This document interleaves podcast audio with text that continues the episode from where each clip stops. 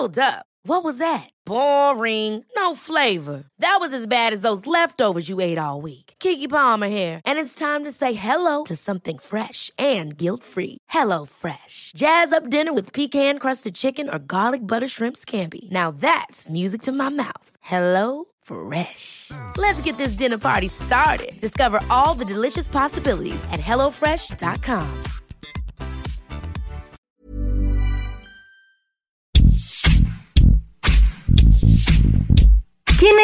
¿Qué hizo? ¿Qué es de él? En este podcast le damos seguimiento a la vida de famosos y no tan famosos, políticos y no tan políticos, y aquellos que siguen dando de qué hablar. ¿Qué fue de... ¡Cállate, cállate, cállate, cállate, que merecen! Todo el mundo reconoce esta frase, y cómo no, si le pertenece a uno de los actores más reconocidos a nivel nacional e internacional, orgullosamente mexicano. Nació el 12 de enero de 1944. En un principio fue apodado como Pirolo, mismo que logró ver su triunfo y rotundo éxito en la década de los años 70, de la mano de Chespirito.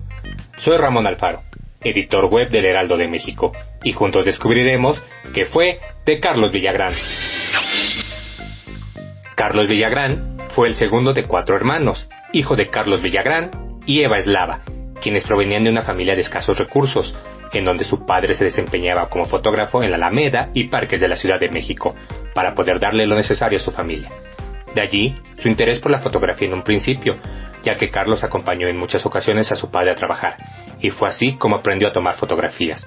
Más adelante, combinó sus estudios con su trabajo, y es destacado decir que él solamente estudió hasta segundo año de secundaria.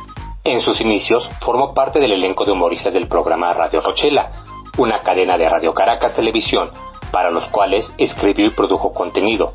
Pocos saben que Carlos Villagrán obtuvo su primer trabajo como fotógrafo para el Heraldo de México en 1967, cubriendo como fotoreportero los Juegos Olímpicos que se llevarían a cabo al siguiente año. Aunque su verdadera vocación no estaba en la fotografía, sino en la comedia, en 1968 comenzó a visitar las instalaciones de Telesistema Mexicano, que por aquel entonces era dueño de los canales de televisión 2, 4 y 8. Así fue que Carlos se fue adentrando en el ambiente que realmente le gustaba, la actuación y la comedia. Fue él mismo quien le pidió trabajo a los productores y cómicos de su época, entre ellos los más reconocidos Capulina, Eduardo Manzano y Enrique Cuenca, el Polibos. Carlos Villagrán también formó parte del elenco del programa Bartolo, al lado de Enrique Guzmán. Pero fue cuando participó en el Club de los Millonarios que conoció a Rubén Aguirre, quien también fue productor, director y actor. En 1971 conoció a Roberto Gómez Bolaños, gracias a un golpe de suerte, pues la conexión fue directa a través de Rubén Aguirre. Fue tanta la creatividad, ingenio y comicidad de ambos que lograron impresionar bastante a Chispirito, quien no dudó ni un solo momento para invitarlos a formar parte del elenco Los Supergenios de la Mesa Cuadrada, mismo que se transmitía dentro del programa Sábados de Fortuna. Oiga, mi Blue Demon. ¿Era mí? Era usted, hombre. No, gracias. Pero ¿por qué no, hombre? Es que usted sabe, Se ¿no? siente re bonito. Yo lo invito, yo le pago. Ándale, anímese. Yo le hago. Anímese, hombre. En 1973, cuando el programa Sábados de Fortuna se terminó, Carlos Villagrán continuó trabajando para Chespirito, pero ya dentro de la barra cómica oficial que dio comienzo a los programas unitarios del Chavo del Ocho y el Chapulín Colorado, mismos que se convirtieron en series de fama mundial. Carlos fue y es reconocido por darle vida a Kiko, ese niño que vestía de marinerito, con su traje bien planchado, limpio y gorro tricolor. Su personaje lo inmortalizó gracias a sus icónicas frases y obviamente a sus cachetes inflados. La famosa serie se desintegró luego de ser traicionada por la fama y el éxito, gracias a que el ego, la ambición y el recelo de varios actores opacaron la amistad que había entre ellos y al gran equipo que formaron durante muchos años. Carlos Villagrán se casó tres veces y es padre de siete hijos. Por décadas viajó por Latinoamérica presentando el Circo de Kiko, donde modificó el nombre original del personaje para poderlo utilizar sin problemas.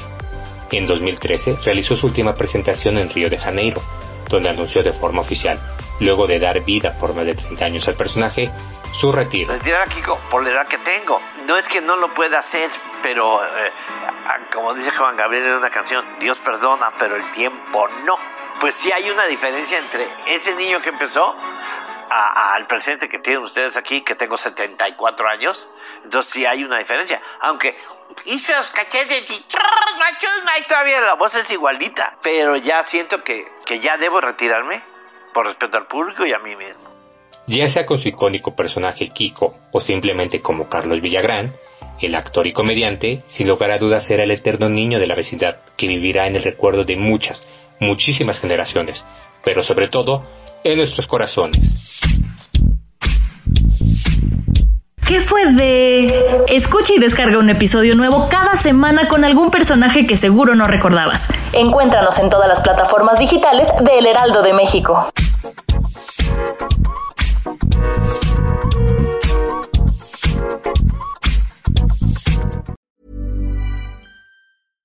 Ever catch yourself eating the same flavorless dinner three days in a row? Dreaming of something better? Well, HelloFresh is your guilt-free dream come true, baby. It's me, Kiki Palmer. Let's wake up those taste buds with hot, juicy pecan-crusted chicken or garlic butter shrimp scampi. Mm. Hello Fresh. Stop dreaming of all the delicious possibilities and dig in at HelloFresh.com. Let's get this dinner party started.